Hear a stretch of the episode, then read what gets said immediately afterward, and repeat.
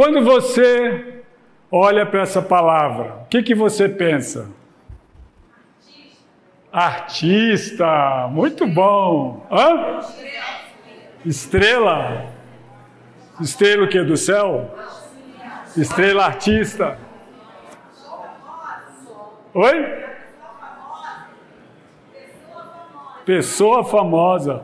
Muito bom, vocês chegaram onde eu queria. Ah, alguém que é aficionado por super-herói, como meu amigo Eduardo Garcia, por exemplo, talvez ele pensou em.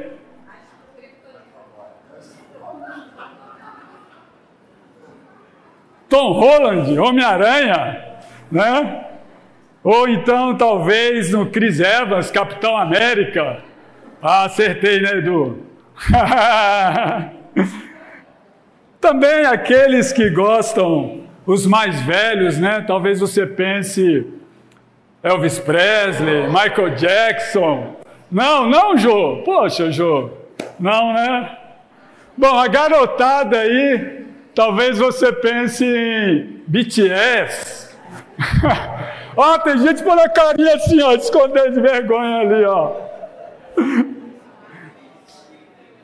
Pois é. Eu, pessoalmente, também penso nos astros do céu, não? Maravilha, né? Ah, eu penso também no sistema solar. Quando você vê o sistema solar, são astros. Eu penso também no Sol. O Sol, o nosso astro-rei. Né? O Sol, a medida do Sol, não sei se vocês sabem, ele tem 1 milhão 391 mil quilômetros, olha o tamanho dele. E ele tem o seu núcleo 15 milhões, 15,7 milhões de graus centígrados. Você consegue pensar nisso? Consegue medir esse calor? Eu não a sua superfície é um núcleo de 5 mil graus centígrados. Gente, isso é demais. Mas de fato, o que é um aço então?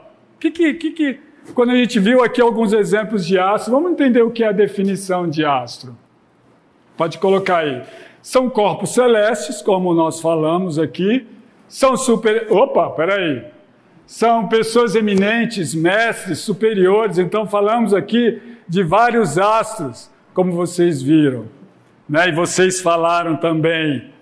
Mas eu, ah, hoje, queria falar do maior astro, os astros dos astros, que é Jesus, amém? Ah, Jesus é o maior astro. Eu, ah, ultimamente, já faz, desde a pandemia, eu mudei minha forma de estudar a Bíblia. Eu tenho decidido estudar a Bíblia, fazendo um estudo mais expositivo da Bíblia, conhecendo o que, que é aquela. Por quem, quem estudou aquilo, por que ah, foi escrito aquela, aquele livro, aquela passagem. Ah, e aí, ah, eu tenho entendido que hoje, que na Bíblia, o livro que fala mais sobre Jesus, de quem ele é, de quem é esse maior astro, é o Evangelho de João. Né? Por que o Evangelho de João? Lá no capítulo 20, do versículo 30 a 31, a Bíblia fala assim: João realizou na presença dos seus discípulos muitos outros sinais milagrosos que não estão escritos neste livro, mas estes foram escritos para que vocês creiam que Jesus é o Cristo, o Filho de Deus e crendo tenham vida em seu nome. Então, para que eu possa, eu entendi que para que eu possa ser um cristão de mais fé, para que eu possa viver mais como Jesus, eu preciso conhecê-lo. Eu preciso entender quem ele é. Ah, isso tem me ajudado tanto. É interessante que o Evangelho de João ele é bem diferente dos evangelhos sinóticos. Sinóticos por quê? Porque Mateus, Marcos e Lucas eles são muito semelhantes. Você vê as mesmas parábolas, você vê algumas mesmas ações de Jesus, mas João não. João ele é um evangelho bem diferente né, do que ah, os evangelhos sinóticos. E, bom, o evangelho de João foi escrito no final do primeiro século, né, ah, quando os, os cristãos estavam sob uma forte influência da cultura greco-romana, que eles acreditavam no gnosticismo, vamos lá, gnosticismo. Né? É, e eles, ah, o que, que defende? Uma das linhas dessa doutrina, desse pensamento filosófico, é que o material, tudo que era físico era mal, e o que era espiritual era bom. Então eles acreditavam que já que tudo era mal, eu posso fazer o que eu quero, posso pecar à vontade, porque não é no físico que eu vou ah, ganhar alguma coisa. Mas quando eu for espiritual, sim, aí eu vou me tornar bom. E isso estava ah, invadindo um pouco a igreja, esses valores. Então, João escreve essa carta. Ele era um dos líderes, ele era o pastor, né, um dos líderes, ele pastoreava a igreja de Éfeso, que era uma cidade ah, grega, né, que tinha essa influência muito forte do gnosticismo. E ele, então, nessa, nesse livro, por isso ele está mais preocupado em revelar quem era Jesus e não o que Jesus fazia. Tanto que nesse, nesse livro ele narra seis a oito milagres de Jesus, sendo que seis desses milagres estão só nesse livro. Os outros evangelhos narram mais de 10, 12, 14, 15 milagres. Então, esse evangelho, irmãos, ele é realmente um evangelho que, que fala claramente ah, não só o que Jesus fazia, mas o que ele era. O que ele era. Por isso eu gostaria de encorajar você que é um cristão que quer conhecer mais sobre Jesus, estude, não que, obviamente, a Bíblia toda fala sobre Jesus, mas estude sobre João, estude o Evangelho de João. Você que talvez está começando a estudar a Bíblia agora, ou que não conhece nada da Bíblia, leia o Evangelho de João, você vai poder entender mais sobre Jesus. Bom, eu poderia fazer aqui uma introdução bem maior do que essa, mas ah, vamos então, eu vou estudar com vocês a, a, introdução do livro de João, que é de João 1, do 1 ao 18, porém, devido ao tempo, nós vamos ficar até o 14 só, tá bom? Ah, então vamos lá, vamos começar com uma oração. Senhor Deus, obrigado porque estamos aqui para conhecer a tua palavra. Pai, cantamos aqui que o Senhor é a palavra, cantamos aqui que isso é a luz dos nossos caminhos. Pai, o Senhor é isso mesmo, e é tão especial, porque o Senhor mandou o teu filho Jesus, mandou como homem, que morreu e ressuscitou por nós, para nos dar o caminho, para nos orientar. Senhor, oriente, esteja conosco aqui nesse momento, que a tua palavra possa tocar os nossos corações, Deus. Peço a tua ajuda e orientação do teu espírito, porque eu sei, Pai, o quanto eu sou um pecador, o quanto eu sou indigno de estar aqui nesse momento compartilhando a palavra com tantos que, que estão nos ouvindo não só nesse salão, mas na internet também, Senhor. Então, que o teu Espírito fale aos corações de cada um por meio da tua palavra, Senhor. Muito obrigado. E é em teu nome, Jesus, que eu oro. Amém. Então, hoje eu vou falar sobre, como vocês já devem ter visto aí na mídia, o maior astro. os astros dos astros. Vamos ler então de João, capítulo Evangelho de João, o quarto Evangelho do Novo Testamento, do 1 até o 14. Vou usar a tradução NVI. Queria falar, gente, que o que eu vou falar aqui não é. Claro que tem percepções minhas da palavra de Deus, mas eu usei algumas Bíblias de referências, algumas Bíblias de estudos, como Thompson, Bíblia do Discípulo. Usei também alguns vídeos de alguns pastores, como Hernandes Dias e outro que agora fugiu o nome dele. Então, é isso só para vocês saberem, né? Ah, então, vamos à nossa leitura. No princípio, era aquele que é a palavra ele estava com Deus e era Deus. Ele estava com Deus no princípio. Todas as coisas foram feitas por intermédio dele. Sem ele, nada do que existe teria sido feito. Nele estava a vida, e esta era a luz dos homens. A luz brilha nas trevas, e as trevas não a derrotaram. Surgiu um homem enviado por Deus, chamado João ele veio como testemunha para testificar a respeito da luz, a fim de que, por meio dele, todos os homens crescem. Ele próprio não era luz, mas veio como testemunha da luz. Estava chegando ao mundo a verdadeira luz que ilumina todos os homens. Aquele que a palavra estava no mundo, e o mundo foi feito por intermédio dele mas o mundo não o reconheceu. Veio para o que era seu, mas os seus não o receberam. Contudo, aos que o receberam, aos que crerem em seu nome, deu-lhes o direito de se tornarem filhos de Deus, os quais não nasceram por descendência natural, nem pela vontade da carne, nem pela vontade de algum homem, mas nasceram de Deus. Aquele que a palavra tornou-se carne e viveu entre nós.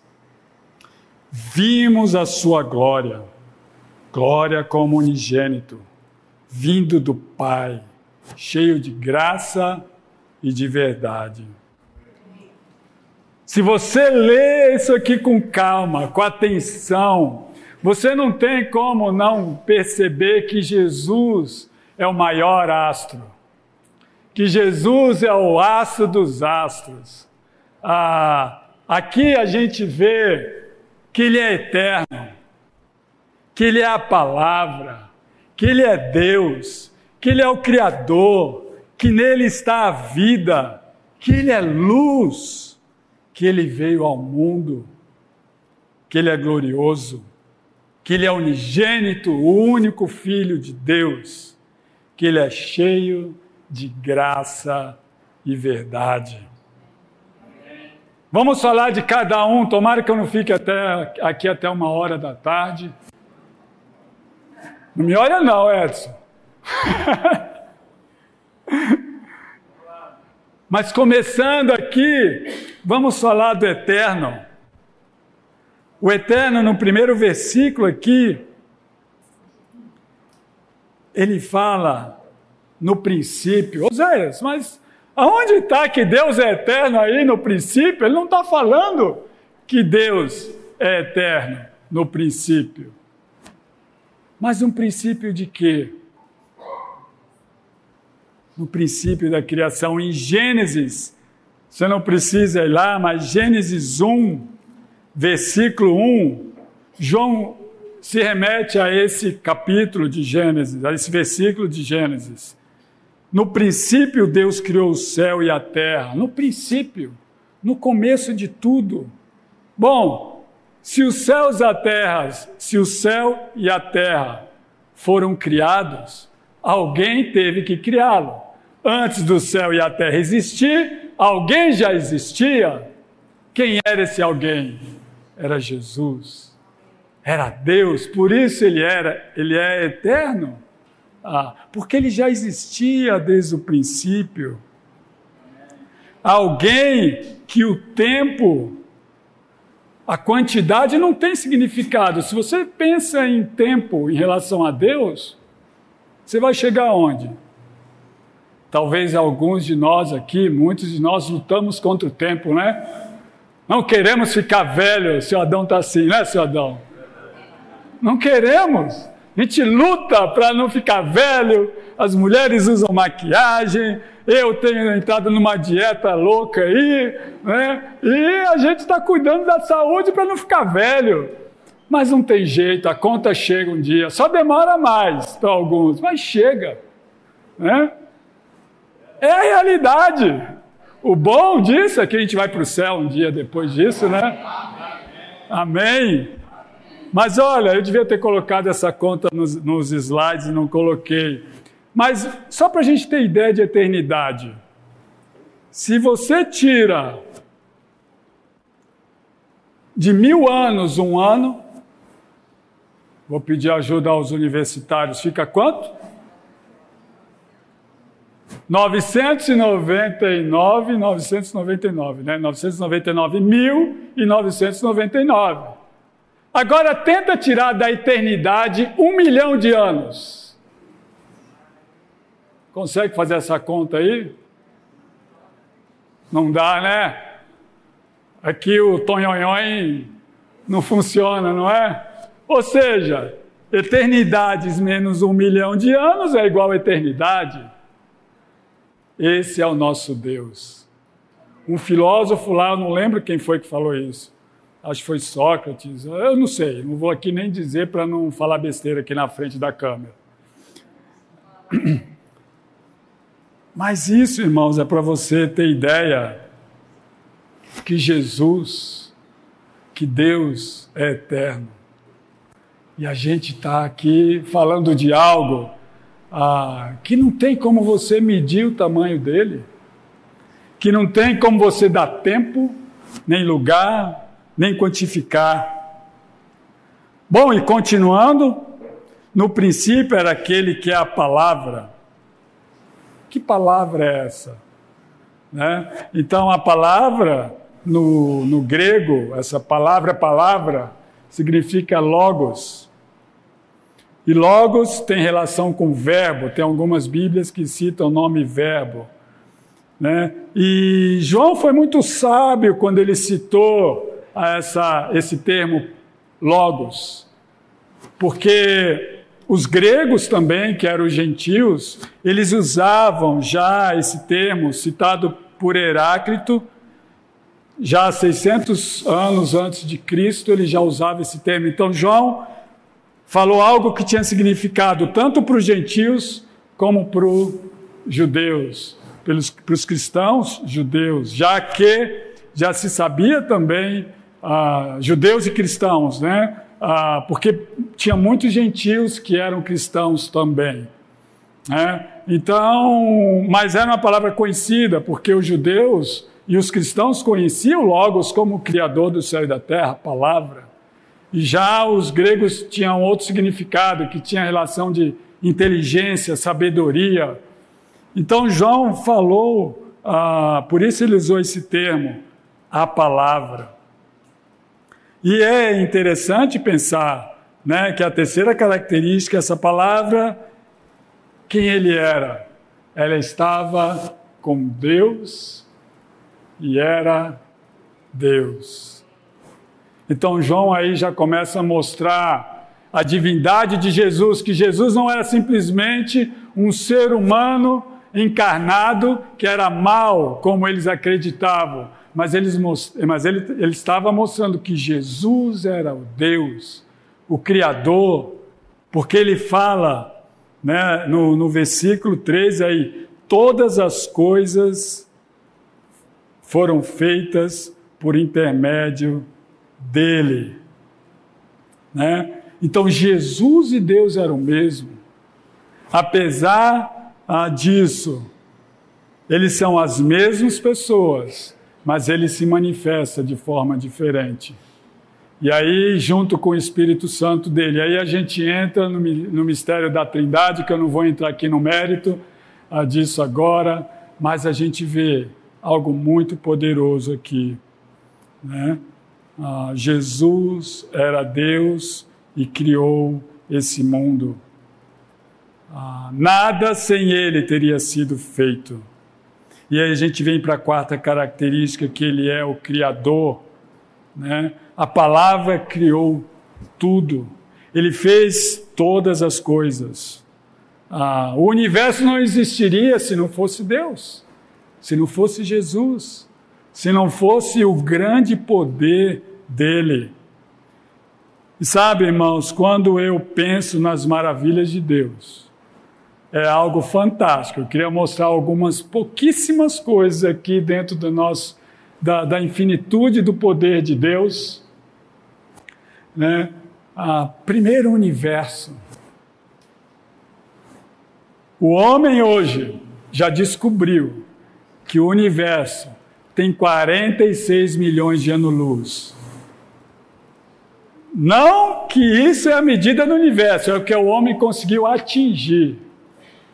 Sabe o que significa isso?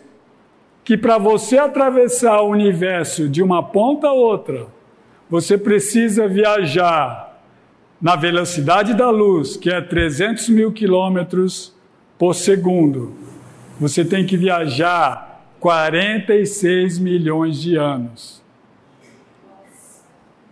Você consegue. Eu não consigo imaginar isso. Eu não sei nem como a ciência consegue elocubrar tamanha grandeza. E não é a grandeza de Deus, você pode ter certeza disso. Deus é muito maior que isso. E aí, quando a gente olha a Terra, é como se fosse algo tão pequeno que tem 12.800 quilômetros só para você atravessar de um lado ao outro. Hoje já tem aviões que atravessam o planeta Terra. Mas sabe o que mais incrível? Porque, queira ou não, um pouquinho, uns menos, outros mais, já conhece a grandeza do poder de Deus, mas hoje a ciência está conhecendo também é a pequenez do poder de Deus. Vou explicar o que eu quero dizer com isso. Você conhece um átomo? Átomo é algo que forma tudo que existe. Ele é, a gente somos aqui, estamos cheio, está cheio de átomo aqui no nosso meio, no ar, no nosso corpo. Você não vê um átomo. Deus é tão incrível que agora o homem, há pouco tempo, o homem descobriu o neutrino. Então o neutrino, ele é 100 milhões de vezes menor que o próton. Imagina o próton, que é essa bolinha vermelha aí. Você consegue entender o poder de Deus, o quanto ele vai no mínimo e o quanto ele vai numa escala enorme de grandeza.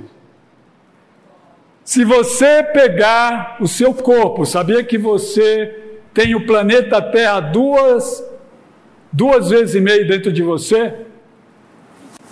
Pois é, né? Tem gente que está olhando assim, como assim? Se você pegar todas as suas veias, artérias e colocar uma do lado da outra, enfileirar, você vai dar duas voltas e meia no planeta Terra. Isso quer dizer que seus, seus capilares têm 100 mil quilômetros. Olha que louco isso, de um adulto.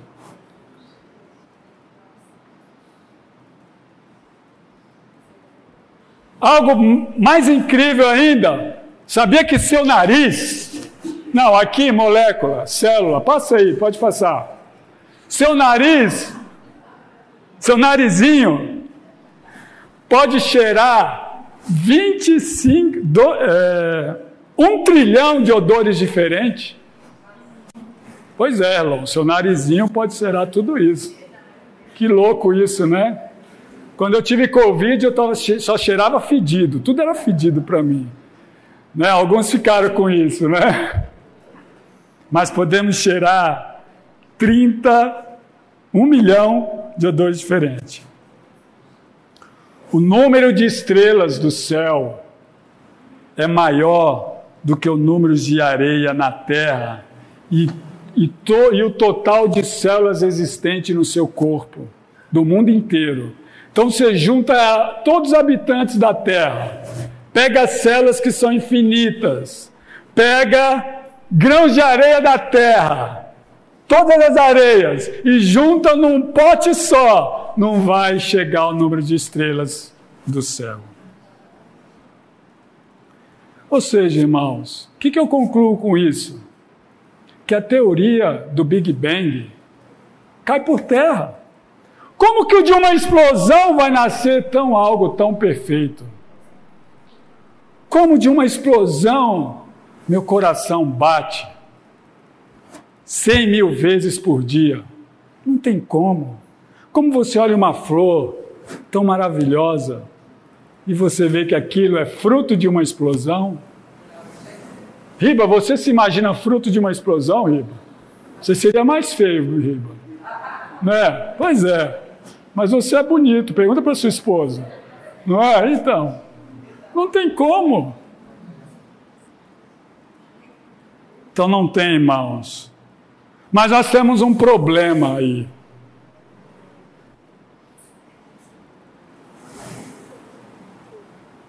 Quando nós admiramos a criação, podemos reconhecer o poder do Criador, não é? Isso não é um problema. Vou chegar no problema. Agora, porém, quando você adora a criação, quando a criação, a criatura vira objeto de adoração, é impossível você conhecer a Deus. Não sei se eu me fiz entender. Hoje as pessoas adoram a criatura e o Criador mas não consegue enxergar por, por, por trás da criatura e do Criador, e da criatura e da criação, o Criador, desculpa aqui, deixa eu corrigir. Então, se você adora a criatura ou a criação, você não pode conhecer Deus. Mas se você admira a criação e a criatura, aí sim talvez é um caminho para você conhecer Deus. Por isso João, ele não relata tantos milagres de Jesus, porque ele queria que você conhecesse mais a Jesus e não o que ele faz. Quarta característica de Jesus, a vida.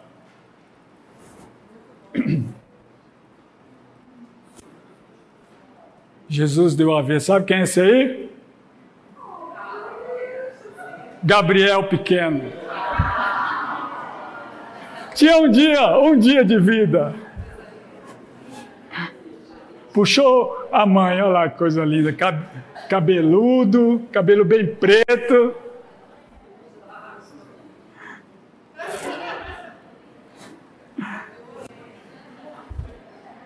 Jesus fala que Ele é a vida.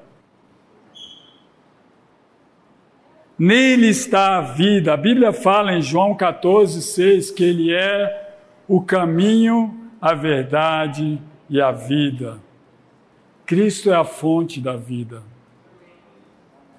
No grego é zoe. Algo vivo também tem relação, e aí o zoe, né? Ah, ele tem relação não só com a vida, mas com o relacionamento com Deus, na tradução. Então, viver para nós, para João, ele estava falando: olha, viva, mas viva se relacionando com Deus. Viva conhecendo Jesus, porque Ele é a fonte da vida. Eu e você existe por causa de Jesus. Nele é a essência da vida.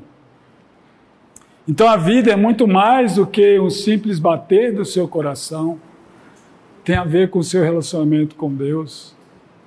Como é triste pessoas que não têm relacionamento com Deus, não? Ah, alguns vivem em função do trabalho, do dinheiro, da política, como nós ouvimos mês passado, das filosofias.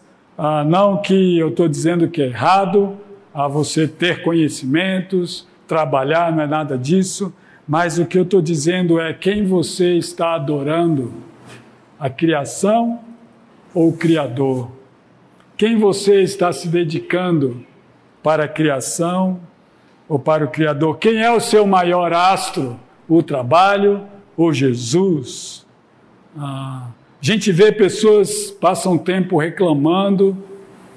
Por mais às vezes eu estou no meu trabalho, às vezes eu tento colocar um assunto ah, em pauta e acaba aquele mesmo assunto bom, acaba virando, acaba virando reclamação do mesmo jeito depois. E eu me pego muitas vezes fazendo isso também. Eu falo, caramba, não, Jesus é vida. Ah, eu preciso olhar, ah, parar de olhar para a criatura e para a criação, mas olhar para o Criador. Ele é a nossa essência, irmãos. Vale a pena viver em função de Jesus, para conhecer Jesus, porque quando eu faço isso, eu vou ser iluminado por Ele, como ele fala aqui ah, nesse versículo. Nele estava a vida, e essa era a luz dos homens. A luz brilha nas trevas, e as trevas não a derrotaram. Aqui Jesus fala que ele é luz da humanidade. Esse homens aqui vem de antropos, que significa humanidade. Ele ilumina toda a humanidade. E trevas aqui tem a ver ah, com escuridão.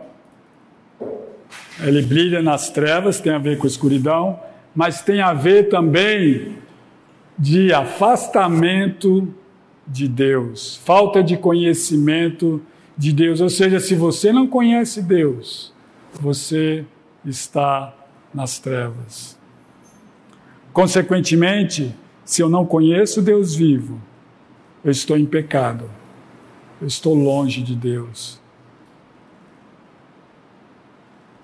Imagina quando você entra num quarto escuro. Quando eu era criança, eu gostava de brincar de pique-esconde no escuro.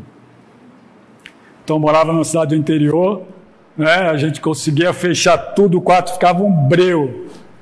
Ah, e nada, eu não podia ver nada. E às vezes a gente dava uns, uma, umas topadas, a gente gostava de dar susto um no outro. Né? Por quê? Porque escuro você não vê nada. Se você anda num lugar totalmente escuro, numa casa, imagina uma, uma, uma casa totalmente escura. O perigo de você bater com a cara na parede é grande. Né? E é assim a vida sem Deus. Você vida, vive dando batida, não é?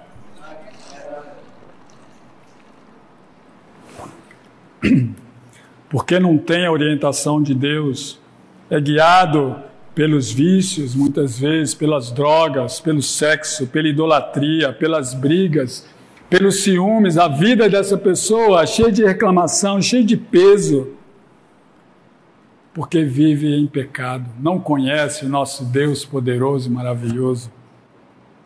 Queria fazer uma pergunta para você, você não precisa responder, é mais para você pensar: você está nas trevas ou na luz?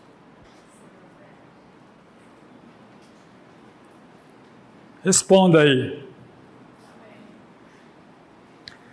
Talvez você respondeu que você está na luz, se você é um cristão. Eu vou dizer e vou explicar, mas você está nas trevas. Sabia que você está nas trevas? Porque quando Adão pecou, nós passamos a viver num mundo decaído. E se Jesus brilha nas trevas, ele brilha onde? Aonde? Nas trevas. Não sei dizer como é que chama isso no português. O nas aí, que se alguém tiver, eu sei que quer dizer lugar aí no caso. Em algum lugar, que é nas trevas. E trevas, quem está nas trevas? Nós. E aí, mas qual é a boa notícia disso? Que nós estamos nas trevas, iluminado por quem? Por Jesus. Isso também é maravilhoso de pensar, né? porque essa luz brilha no seu coração. Como nós cantamos, Jesus, pode. Esqueci de pedir, já fiz essa pergunta, se você está nas trevas ou na luz. Jesus, ele brilha, ele ilumina a nossa estrada, como nós cantamos aqui, não é? Ele é a luz da nossa estrada. Mas sabe uma boa notícia disso? Que a Bíblia nos diz que a Bíblia, que, que não é só Jesus que é a luz. Você que é um cristão, e ser cristão é muito mais do que acreditar. Em João 8, 31, 32 fala que se você acreditar, você precisa obedecer às palavras de Jesus. Então, se você só crê em Jesus como muitos acham, dizem, ah, isso não é ser cristão. Vou falar mais isso daqui a pouco. Mas Jesus fala que todos os cristãos são luz. E vou explicar melhor lá em Mateus 15, 14. A gente não precisa ir lá, se você quiser só anotar. Jesus fala: Vocês são a luz do mundo. No 16 ele fala: Assim brilha a luz de vocês diante dos homens. Uau, isso é incrível! Jesus não fala que você é a palavra, Jesus não fala que você ah, é vida, Jesus não fala que você criou o céu e a terra, mas ele fala que você é luz. Como assim eu sou luz? É incrível você pensar no sol, né? Deixa eu ver aqui. É incrível você pensar no sol. O sol, como nós vimos aqui, o sol tem luz própria, não é? O sol tem luz própria. O sol, ele, ele, ele se auto-ilumina. A lua tem luz própria? A lua não tem A luz o quê? A lua o quê? Reflete a luz poderosa do sol. E é assim você diante de Jesus. Você como um cristão, você reflete a luz de Jesus, irmãos. Então nós somos luz, irmãos. Eu queria te encorajar você pensar nisso. Eu sei que somos pecadores, eu sei que somos maus, eu sei que muitas vezes estamos desanimados por N motivos, mas olha, se você olhar, você é luz. Ah, Jesus escolheu você para ser luz.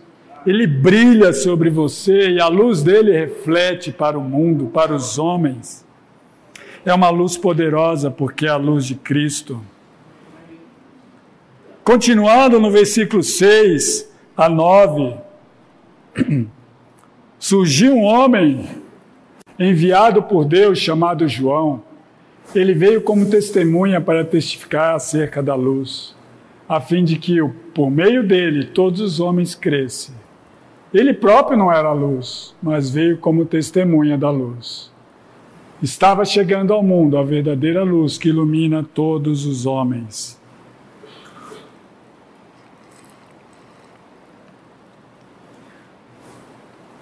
João Batista, quando ele surgiu, é, já fazia 400 anos que não se tinha um profeta enviado por Deus. João Batista, que a gente chama de período intertestamentário. Então, João Batista surgiu para pregar sobre a vinda do maior profeta. E teve gente que estava idolatrando João Batista, mas ele entendia que o papel dele era anunciar o maior astro, Jesus Cristo. Não vou entrar aqui nesse, assim profundamente nesse ponto, mas eu queria avançar, só fazer um breve comentário sobre esse trecho, né? Porque João sabia que Jesus viria ao mundo. Como diz no versículo 10, aquele que é a palavra estava no mundo, e o mundo foi feito por intermédio dele, mas o mundo não reconheceu. Aqui nós vemos a palavra mundo se repetindo três vezes. Ele estava no mundo, o mundo foi feito e o mundo não reconheceu. A palavra mundo, quando ele fala, ele estava no mundo, ele está falando do planeta Terra, ele estava aqui na Terra. E o mundo foi feito por intermédio dele, como nós lemos, não só o planeta Terra, mas o universo foi feito por ele. E o mundo não reconheceu. O mundo aqui é as pessoas. Ah, se você pegar o contexto e entender isso, você vai ver que tem relação com as pessoas. Tudo é a mesma palavra, cosmos. Segundo esse, esse autor que eu vi, né? Ah, Para mim fez muito sentido. João aqui, ele, ele reafirma que a palavra que fez o mundo. E ele fala, e eu penso assim, né? Se você pensa, ah, o mundo foi feito por intermédio dele, mas o mundo não reconheceu. Imagina quando você faz algo incrível para alguém, ou faz um pequeno favor para alguém, e esse alguém não nem sequer, nem sequer olha para você e agradece. Como você se sente? é muito frustrante, não? É chateado. Você está no trânsito, você deixa o cara passar ali por algum motivo, o cara nem sequer faz um obrigado, nem pisca, nem dá um alerta para você. Eu me sinto. Claro que isso não me abala mais, mas é, é chato. Pô, o cara nem agradece, né? Eu fico pensando em Jesus, né? Ah, quando ele veio e achou o mundo sem ver o que está por fora, com a porta fechada, sem ver Jesus, sem olhar as maravilhas que ele fez, sem olhar a. Fica trancado no seu mundinho lá e não consegue olhar para Cristo porque não reconhece Cristo, não reconhece quem é Jesus. Imagina como Jesus se sente, a tristeza que dá.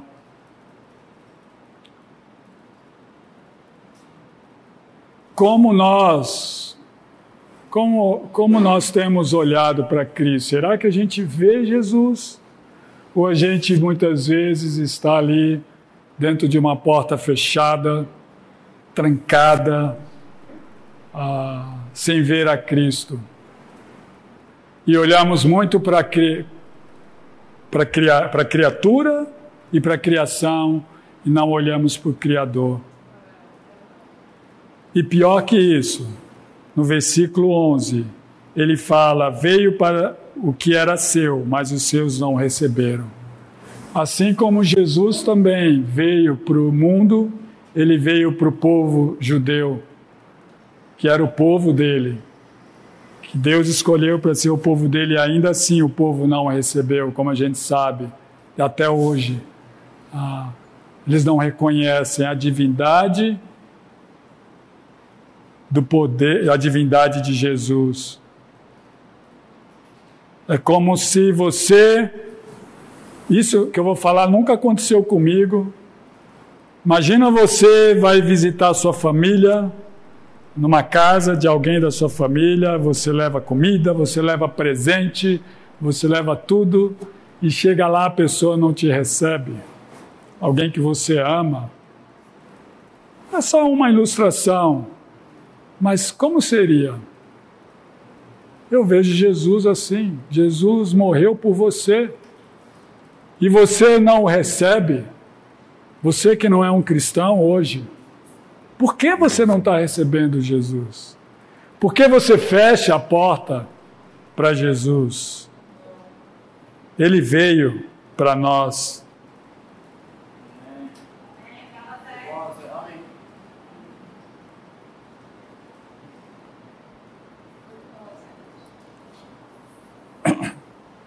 Como eu disse, a, é muito comum, ah, bom, como eu disse, não, mas o que eu quero dizer é, é muito comum hoje ah, você ver aí ah, somos um país católico, religioso, enfim, ah, onde todos se dizem cristãos. Mas será que crer em Jesus é ser um cristão? Existe uma diferença entre criatura e filho de Deus. Vamos ler aqui no versículo, estamos indo para o final. Ah, Contudo, os que o receberam, aos que crerem em seu nome, deu-lhes o direito de se tornarem filho de Deus, os quais não nasceram por descendência natural, nem pela vontade da carne, nem pela vontade de algum homem, mas nasceram de Deus. A Bíblia fala que que alguns receberam Jesus, alguns abriram a porta, alguns creram em Jesus, mas obedeceram a sua, a sua palavra, alguns foram batizados e se tornaram filho de Deus.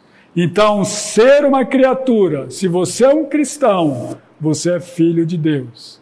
Se você não é um cristão, desculpa, mas você não é um filho de Deus, segundo a palavra de Deus. Você é apenas uma criatura. Mas o chamado aqui é: conheça Jesus, se torne um filho de Deus, queira conhecê-lo, vale a pena. Vale a pena. Ah. No versículo 14, aquele que é a palavra tornou-se carne e viveu entre nós. Vimos a sua glória, glória como unigênito, vindo do Pai, cheio de graça e verdade. Jesus aqui, a Bíblia fala que ele se tornou carne. Quando eu penso nisso, eu penso que Jesus largou tudo que nós falamos agora lá no começo. Largou a eternidade, largou a majestade, largou o poder, um grande poder, saiu do infinito para se tornar um bebê, nascendo num curral, onde os cavalos e os bois comem, que é a manjedoura.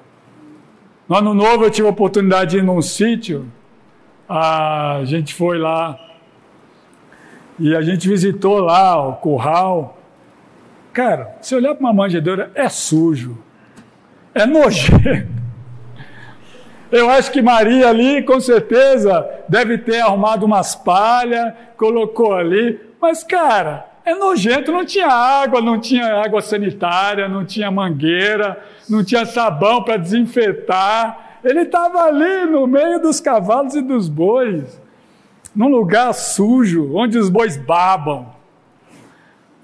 Come aquela coisa ali, né? Ali que Jesus foi.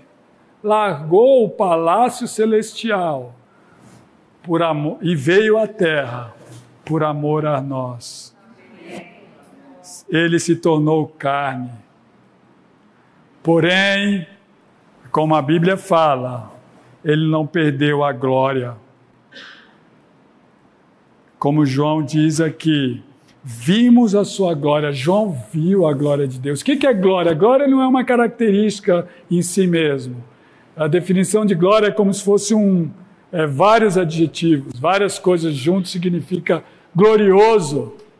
Como nós falamos, um glorioso que o Criador do céu e da terra, a vida, a luz, tudo isso juntando é a glória e cheio de graça e verdade. O que, que é graça, irmãos? Graça é aquilo que você dá para alguém, independente se ela merece ou não, sem esperar nada em troca. Jesus é essa graça. E verdade? Verdade é o conhecimento dos fatos, da realidade. Jesus conhece todas. Eu tenho estudado um pouco de comunicação não violenta, não sei se vocês lembram aqui um tempo atrás. E uma das, das dos itens principais da comunicação não violenta é você ter a certeza dos fatos. É você ter orientação pelos fatos, não pelo que você acha ou, ou, ou alguém te falou, mas pelos fatos. Jesus, ele conhece todos os fatos da sua vida. Imagina se eu pudesse colocar aqui, o Hugo lá pudesse nos slides colocar aqui a realidade do seu coração. Eu quero ser amigo desse cara aqui, do meu coração, vou falar para mim. Então, talvez você vai falar, cara, Oséias não tinha nem. O que, que você está fazendo aí na frente do púlpito, Oséias, pregando? Isso é horrível, cara. Você não presta. Pois é, Jesus conhece a realidade do seu coração. Seu amigo não conhece, talvez, seu marido ou sua esposa talvez não conhece, seu pai, seu filho talvez não conhece, mas Jesus conhece. Mas Jesus ele é cheio de graça para você. Apesar da podridão do seu coração, ele é cheio de graça. E a Bíblia fala que ele veio cheio de graça. Mas ele fala a verdade. E não é fácil ouvir a verdade muitas vezes vindo da palavra de Deus, né? Quando você está ali diante de Deus em oração, você falar a verdade para Deus às vezes não é fácil. Sabe, irmãos, meu desejo é que você possa se entregar para Jesus e conhecer a graça dele. Ah, se você hoje está sofrendo, coisas no seu coração, a verdade do seu coração te impedindo, sabe, Jesus está pronto a te dar a graça, a te oferecer a graça, a te chamar de filho. Queira conhecer mais a eternidade de Jesus, o poder da palavra de Jesus, o quanto Ele é Deus, Ele é o Criador, Ele é vida, Ele é luz, e que Ele veio para o mundo cheio de glória, de graça e verdade. Eu queria terminar deixando algumas reflexões aqui. Você entende o poder e a eternidade de Jesus? Você entende que Ele não só criou você, mas que Ele quer chamar você de filho? Hoje você vive a vida ou vive a vida se relacionando com Deus, ou só vive.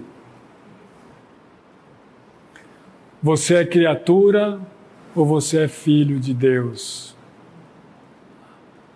Irmãos, irmãs, todos nós que estamos aqui hoje, né, que a gente possa buscar Jesus de coração, querer conhecer esse maior astro ah, que veio ao mundo e que não simplesmente para ganhar fama, porque os astros eles querem o quê? Fama. Querem dinheiro. Fala para um astro, cara, não vou poder, ó, você vai fazer esse filme aqui, mas seu cachê baixou aí uns 50%. Ele vai falar, cara, então tchau. Não está no contrato isso.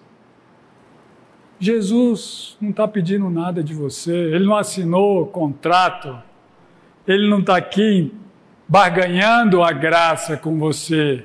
Ele só quer que você o conheça, que você se relacione com Ele, que você se arrependa dos seus pecados. Ah, e por isso, ah, quando nós olhamos, olhamos para a graça, eu olho para a cruz. E agora é o momento da nossa ceia, onde nós podemos ver né, que Jesus ele morreu por mim e por você, para que nós pudéssemos ah, entender o amor dele, a grandeza do amor dele, ah, entender a graça dele.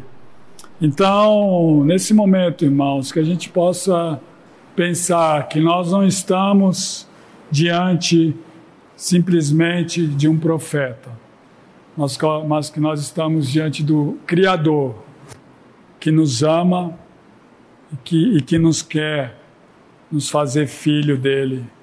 E por isso ele deu a vida por nós. Então, quando a gente estiver comendo desse pão, que representa o corpo dele, crucificado na cruz, bebendo do suco de uva, que representa o sangue dele derramado, para que nossos pecados fossem perdoados. Amém? Vamos orar. Senhor Deus e Pai, obrigado, Pai, porque o Senhor é tão bom para nós. Com a tua grandeza, com as tuas maravilhas, com, a, com tudo que o Senhor é capaz de fazer, Senhor, Pai, nos tornou filho de Ti. Por meio de Jesus, que veio à terra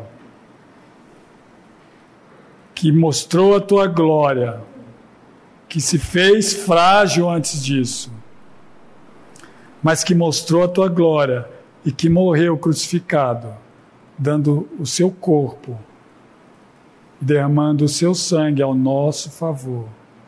E assim, Pai, a gente olhando para isso, ah, que a gente possa nos constranger diante da tua, do teu grandioso poder, mas diante do teu sofrimento que o Senhor não precisava passar por isso, mas o Senhor fez para nos mostrar, nos mostrar o quanto o Senhor nos ama, Pai. Muito obrigado. Que esse momento da ceia possamos refletir, Pai, nesse grandioso amor que veio por meio do sacrifício do teu filho Jesus. E é em nome dele que nós oramos. Amém.